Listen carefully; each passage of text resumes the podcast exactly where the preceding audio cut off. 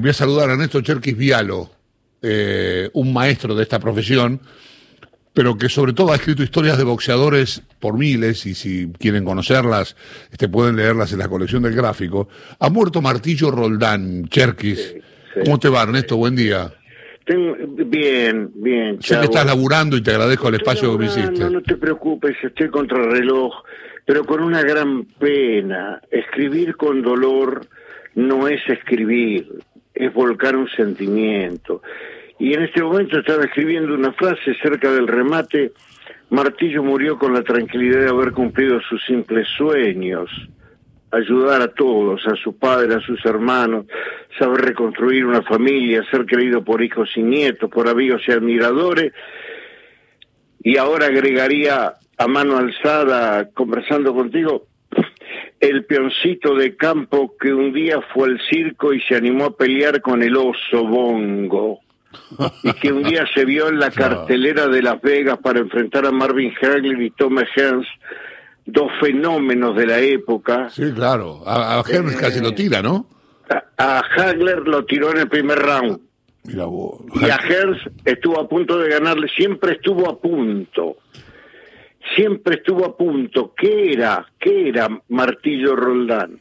Era un gaucho, un peoncito de campo que ordeñaba a las 5 de la mañana con su padre y con sus hermanos y que se hizo boxeador por haber escuchado por radio grandes peleas como la de Nicolino Loche después del Ordeña en la mañana del 11 de diciembre de 1968 y la de Monzón y Bonavena. Imagínate, dijo, me gustaría estar. Y bueno, y un día lo vi en Las Vegas y primero se consagró en el Luna Par y peleó en todas partes, eh, por todo el país, especialmente cerca de, su pueblo, Freire. El más importante de ellos es la ciudad de San Francisco, donde ha muerto a los 63 años.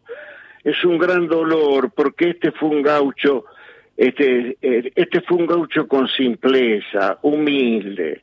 Este, dio todo lo que pudo, y lo que pudo no le alcanzó. Este, pero cumplió el sueño de haber estado y de volver siempre a su pueblo. ¿Dónde murió? Murió en el campo, de donde había partido. ¿Cómo estaba? ¿Sabías algo de él eh, actualmente? Sí, ¿Cómo estaba? Estoy en comunicación con la mujer.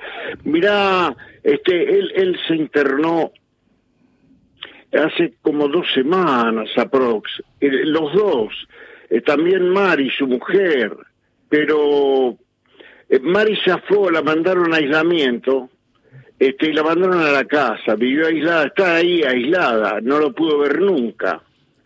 Vos sabés lo que es despedir a alguien y no verlo nunca más. Qué espanto. No, es terrible. Y entonces, ¿sabés qué pasa, chavo? La única reflexión que se me ocurre es que es que este esta, e, este COVID implacable, este, no distingue, y por más fuerte que seas, por más noqueador que seas, es el único, en este momento, es el único virus que te pone knockout, pero no para que te cuenten 10, sino para que alcance la eternidad. Hay que cuidarse, es terrible lo que ha pasado. Este vivía en el campo, este nada minga de, de reuniones sociales, de, de, de, boliche, no, no, no, este vivía en el campo, campo.